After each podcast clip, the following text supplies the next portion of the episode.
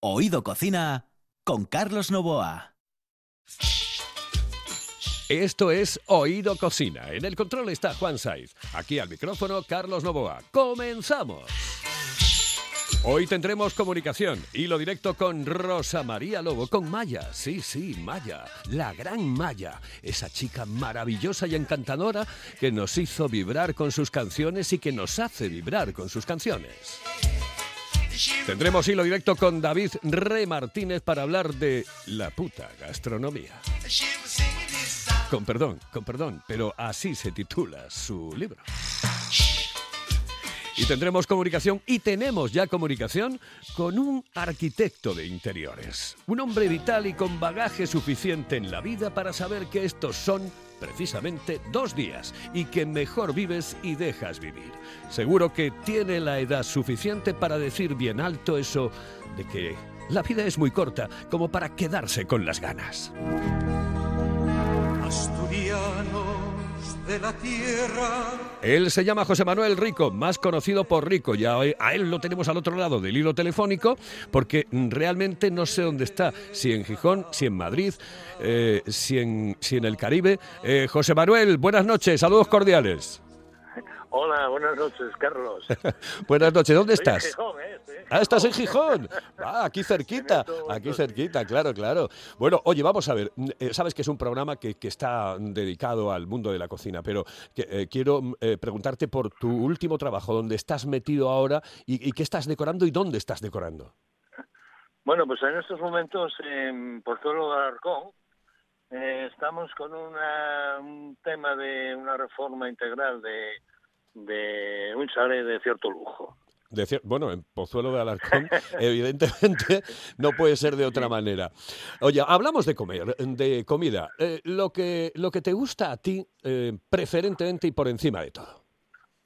Hombre, lo que me gusta a mí preferentemente por encima de todo es la cocina clásica, ¿no? La de nuestras madres, abuelas, eh, fundamentalmente. O sea, eh, pues no sé, platos de cuchara y, bueno, y desde luego pescado, pero bueno, un pescado frito a la plancha, eh, sin ninguna eh, cosa que, que nos mascare, ninguna salsa, y, en fin, no soy partidario de lo, bueno, de lo llamado hoy cocina de diseño, eh, porque bueno, creo que enmascara los sabores, ¿no? Aunque bueno, estoy de acuerdo que a la gente le guste. ¿Eres cocinitas tú? Pues sí, tengo cierta afición, lo que pasa es que soy soy muy desorganizado y cada vez que cocino algo, pues armo un lío en la cocina de tres pares de narices. Pero sí, sí, eh, tengo amigos que siempre me, me citan para hacer algún tipo de comida, bueno, así en plan de en plan de amiguetes, ¿no? Pero lo mismo, o sea, cocina muy clásica, no sé, como son las sopas de ajo y cosas de ese estilo, ¿no? Eh, y, tengo una especialidad, por cierto, que son los caracoles. ¿Caracoles? Ah, pues esa especialidad me la tienes que decir exactamente. ¿Cómo se hace? ¿Con qué salsa? ¿De qué manera? Eh, porque esa es una receta que no vamos a tener muchas veces aquí. Los caracoles, sabes tú, que dan un poco de asquito a mucha gente y que evidentemente, eh, y, que, y, que, tiene después unos seguidores increíbles que se mueren por los caracoles. Bueno, pasa con otras, con otras cosas, con, con otras viandas, ¿no? Sí, sí. Pues mira, eh, yo los caracoles, pues los hago como una vez los veía yo hacer a mi abuela en Pola de la Viana. Y, pues nada, o sea, hoy en día lo único que hago es me compro unos caracoles ya limpios eh, para cualquier sitio, en el corte inglés o lo que sea, y preparo una salsa pues a base de jamón, chorizo, pimientos, algo de picante, cebolla, y bueno, están riquísimos para mojar luego una gaza de pan con ellos. ¿no? Eh, eh, ¿me, puedes dar la receta así rapidita? ¿Cómo lo haces? Eh, pues sí, pues oye, pues pocho, digamos pocho es la palabra, pocho cebolla, pimiento verde, pimiento rojo, un chorizo, cuanto mejor sea el chorizo mejor,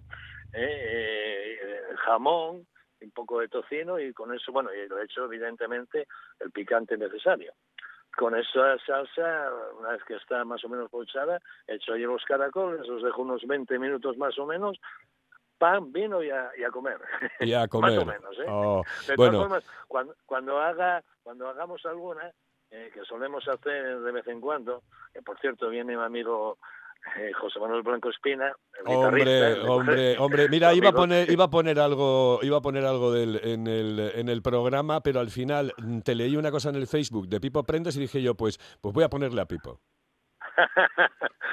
sí, somos muy, somos, como sabes, muy amigos, tocamos juntos en mi época de músico.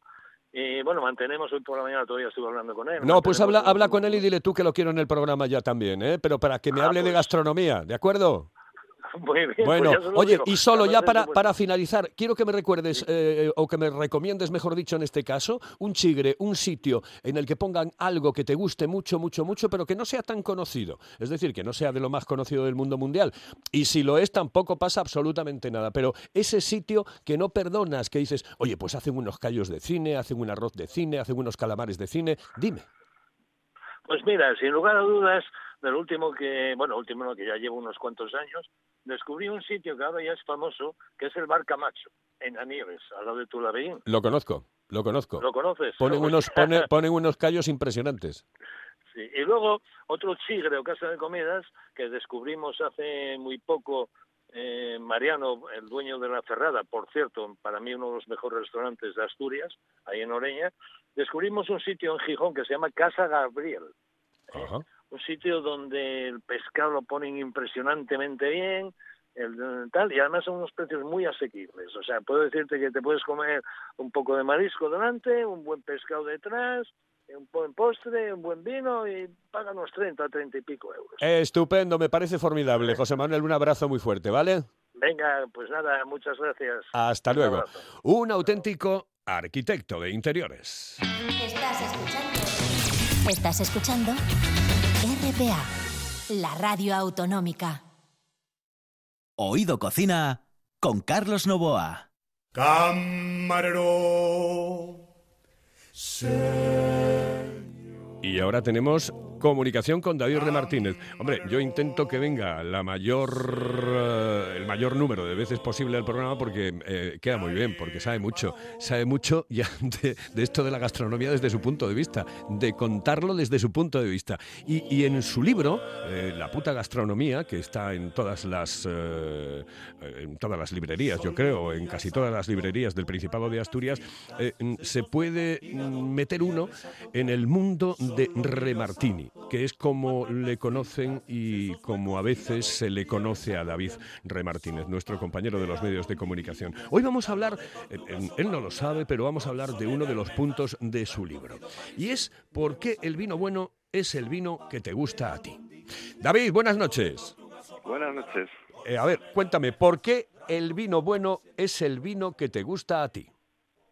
Bueno, e, esa afirmación es equiparable a cualquier otro ámbito de la vida. Cualquier cosa buena son las cosas que te gustan a ti. Obviamente si te hacen bien, no si te hacen mal, no si son nocivas. Pero en el caso concreto del vino, la frase se la copié a uno de los críticos de, Parker, el famoso, el famoso influencer, por decirlo de alguna forma, porque supera la condición de crítico de vinos, que puntúa, como bien sabes, a casi todos los vinos españoles fenomenal.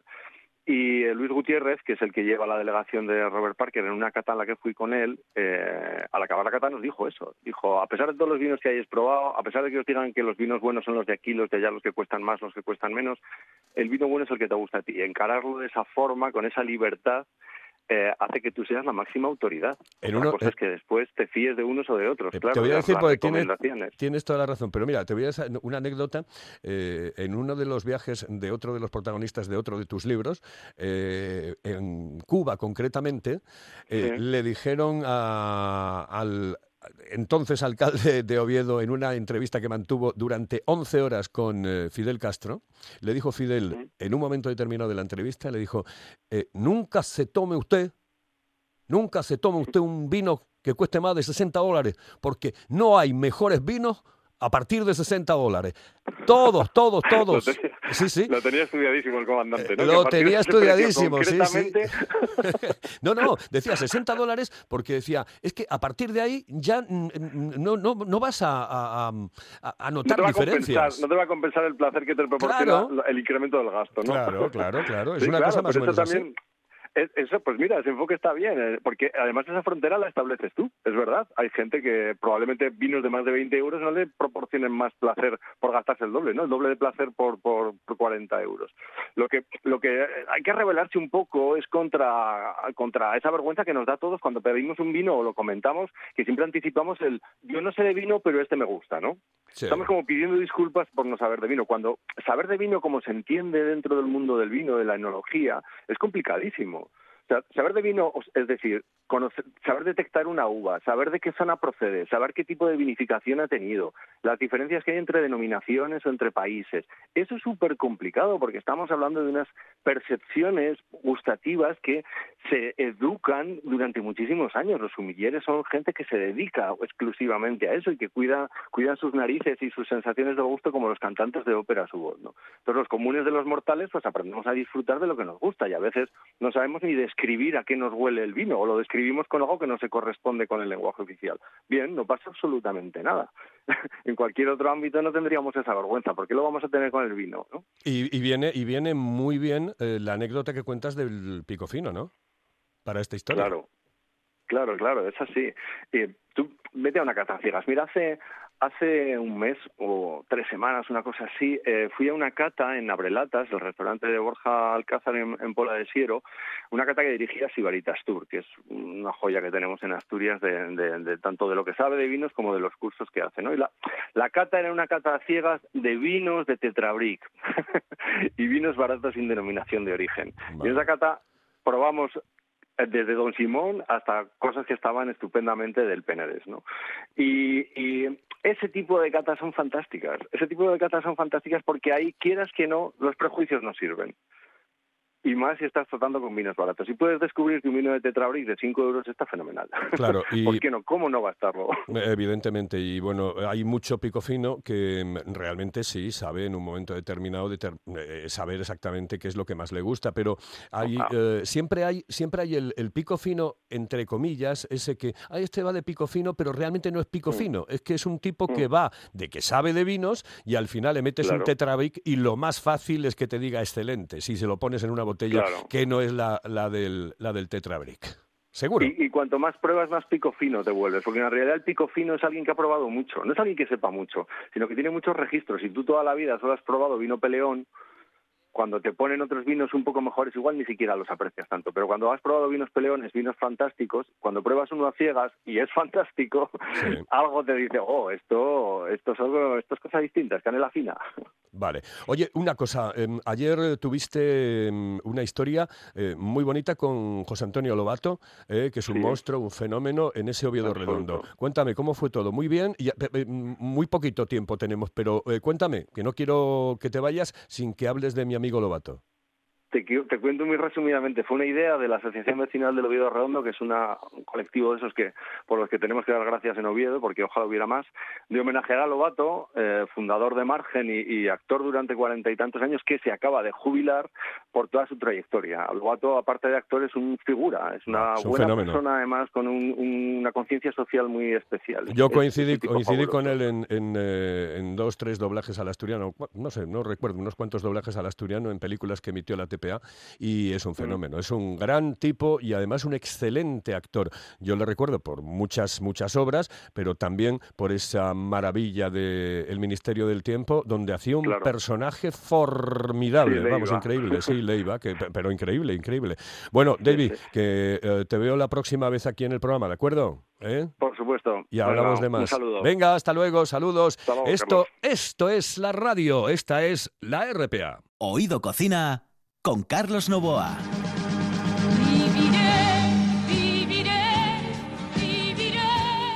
Rosa María Lobo, Maya, la tenemos al otro lado del hilo telefónico, no necesita ninguna presentación. Esta fue precisamente la canción de la OTI. Rosa María Lobo es mi amiga, una mujer, eh, algún día contaré muchas cosas eh, y sobre todo de aquellos días en, en Benidorm eh, buscando, buscando curro. Sí, sí, pero un día se lo voy a contar con tranquilidad. Y, y lo bien que se portó conmigo Rosa María Lobo. Bueno, la quiero tanto. Rosa, Rosina, muy buenas noches, ¿qué tal estás? Buenas noches, Carlinos. Qué alegría me da escucharte. Qué alegría estar contigo. Lo sé, lo sé. ¿Te acuerdas cuando íbamos mm, eh, de la mano eh, buscando a ver si yo encontraba algo por allí, alguna cosita? ¿eh? Bueno, claro, claro. Qué bien, qué bien te portaste. Eres un crack. Te quiero un montonazo, Carlinos. Te quiero muchísimo. Oye, eh, ¿cómo estás? ¿Cómo estás? ¿Cómo estás? Bien, Eso antes de nada. Bien, bien ¿no? Campeonísima siempre. ¿Estás en Benidorm o estás en Murcia? En Benidorm. Ahora estoy en, en Benidorm. Ah, perfecto, perfecto. Em, eh, vamos a hablar de, de, gastronomía, ya sabes, ¿no? De gastronomía. Sí. Eh, yo no sé si cocinas mucho o cocinas poco, Rosa. Bueno, a mí me encanta cocinar. Me encanta, es que lo hago con muchísimo amor. Tiene, porque como me gusta, ya desde pequeñina, Carlinos, ya miraba a mi abuela, que estábamos allí con ella, y la miraba cómo cocinaba cómo picaba las patatinas chasqueándolas así para freír o para guisar, los ajos, todo. Siempre sentí una afición muy especial por la cocina y me encanta. ¿Quién, quién, te, quién te enseñó a, cocinar, eh, Rosa? Pues si te digo nadie, lo que observé de mi abuela, cómo lo hacía ella y con qué amor y con qué cariño lo hacía. Eso es lo básico. Yo creo que para la cocina lo básico es hacerlo con, con mucho amor, con muchas ganas de que salga rico, de agradarle a las personas que van a, a comer esa comidina que estás preparando.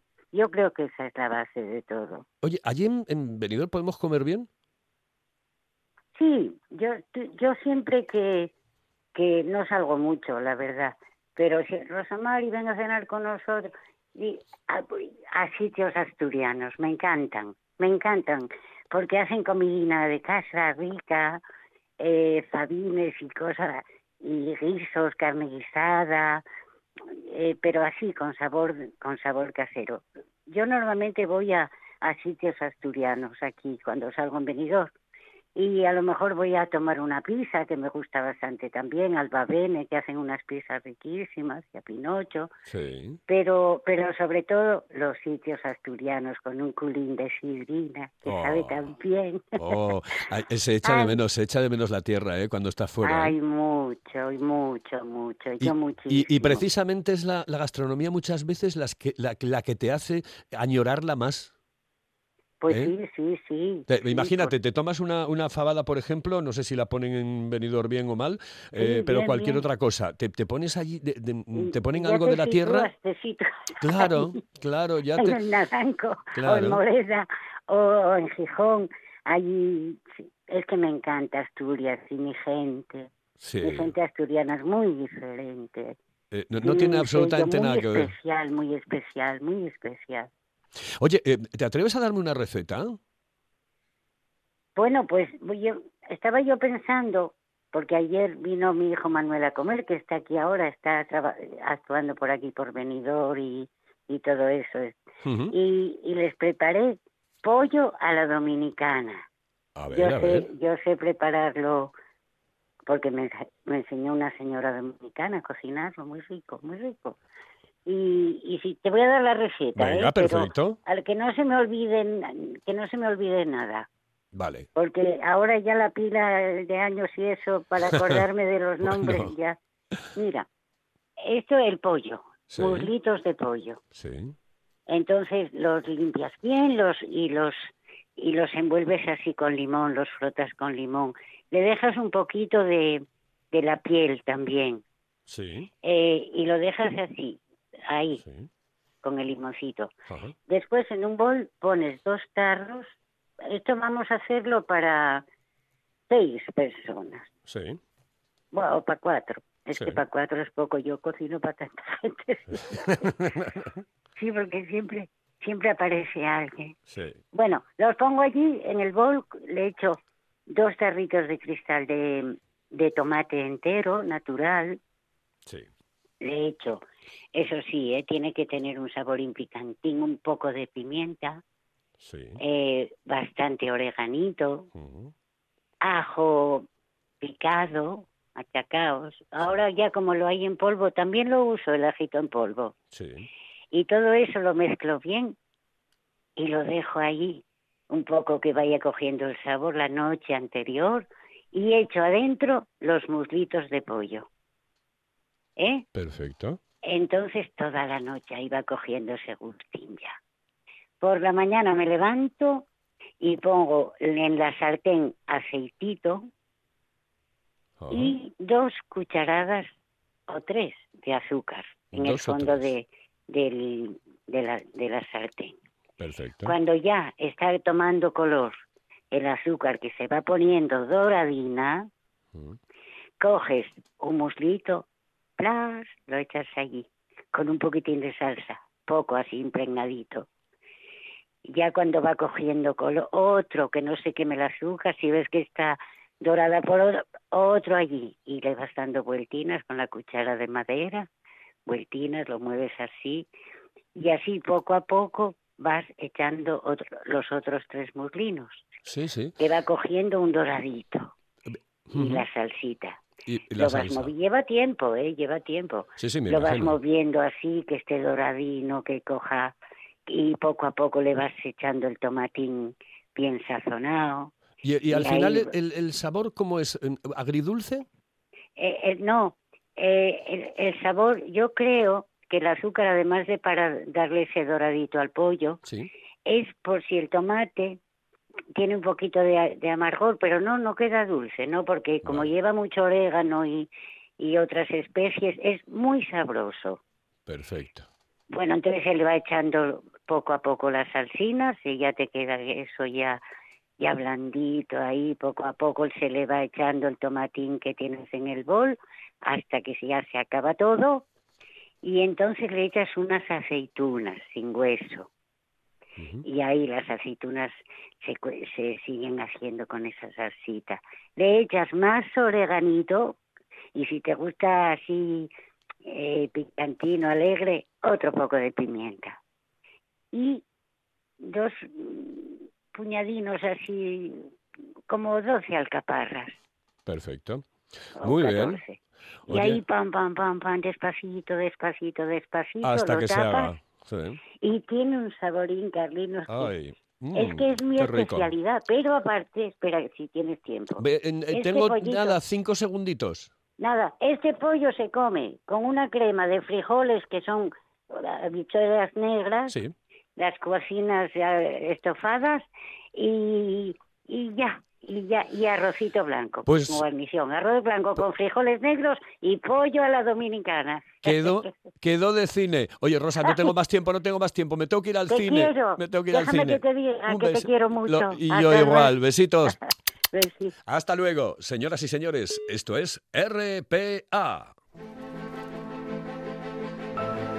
Entra esta sintonía realmente agobiante, porque a mí me agobia un poco, es que me da un poco de miedo. Yo no sé. Yo esta serie no la vi, ya te lo advierto. Juan, buenas noches. Hola, buenas noches, Carlos. Esta es la de Abby. Downton Abbey. Downton Abbey. Pues tienes que verla. Sí, no, no, no la vi, pero me agobia. Me suena a Twin Peaks. O sea, una cosa así rara. Un Sí, poco de miedo, sí, ¿sí? despertamos un poco. Miedo. Bueno, pues señoras y señores, eh, vamos a irnos con el cine y el mundo de la gastronomía, las conexiones que tienen las dos cosas. Hoy vamos a hablar de una bebida que lo bebido también es gastronómico absolutamente total. Eh, y hoy hablamos de De un cóctel. cóctel. El Tequila Sunrise. Tequila Sunrise. Bueno, pues vamos a poner un poco de música de Tequila Sunrise, que es una película que Sí, es una película ochentera ochentera, que es- se llama en la versión española Conexión Tequila. sí, Conexión Tequila. Y bueno, pues es una película, ya ves, la banda sonora, ochentera total. Podía empezar a cantar John Secada de un momento a otro, por lo menos.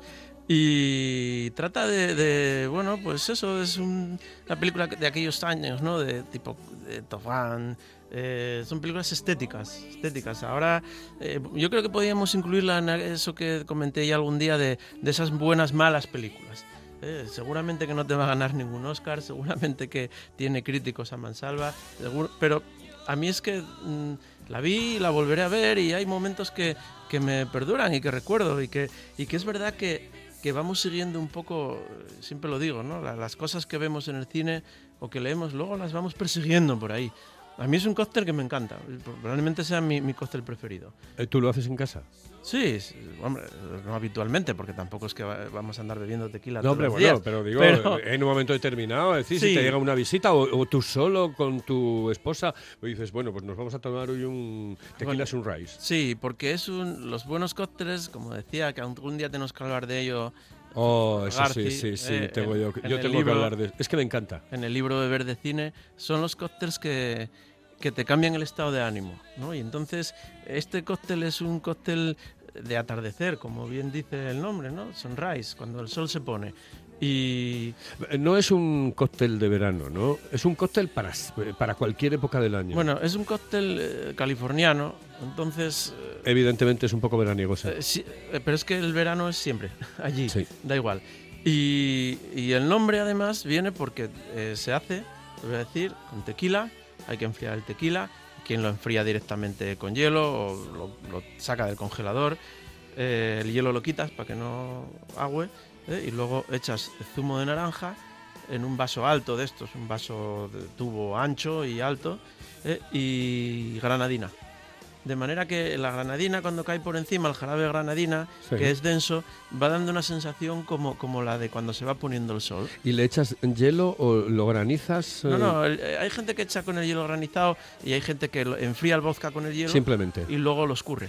Ajá. ¿eh? Echa de la costelera con el aparato ese que escurre el hielo, Sí. lo echa en el vaso, queda solo el hielo, luego el zumo de naranja y luego la granadina. Pero para que la granadina vaya cayendo desde arriba así, lentamente, entonces tú te lo to- ¡Uy, qué rico! te Mm. pongas, te pongas a, a beberlo en una terraza viendo una puesta de sol. Si no tienes, Qué si no tienes eh, eh, California, pues puede ser. eh, El que hay puestas de sol en Gijón al- que son, bueno, en cualquier sitio de Asturias hay hombre, ahí puestas. yo vi este verano una en el faro. Por favor, Busto, vaya. ¿eh? que eso es una auténtica Eso es una auténtica maravilla, una auténtica maravilla. Yo en cualquier sitio de Asturias eh, se ven puestas de sol de esas maravillosas, encantadoras. A mí me gusta más el amanecer, pero la puesta de sol también Sí. me encanta. sí. Y bueno, pues si está Michelle Pfeiffer, pues que era la protagonista de la película.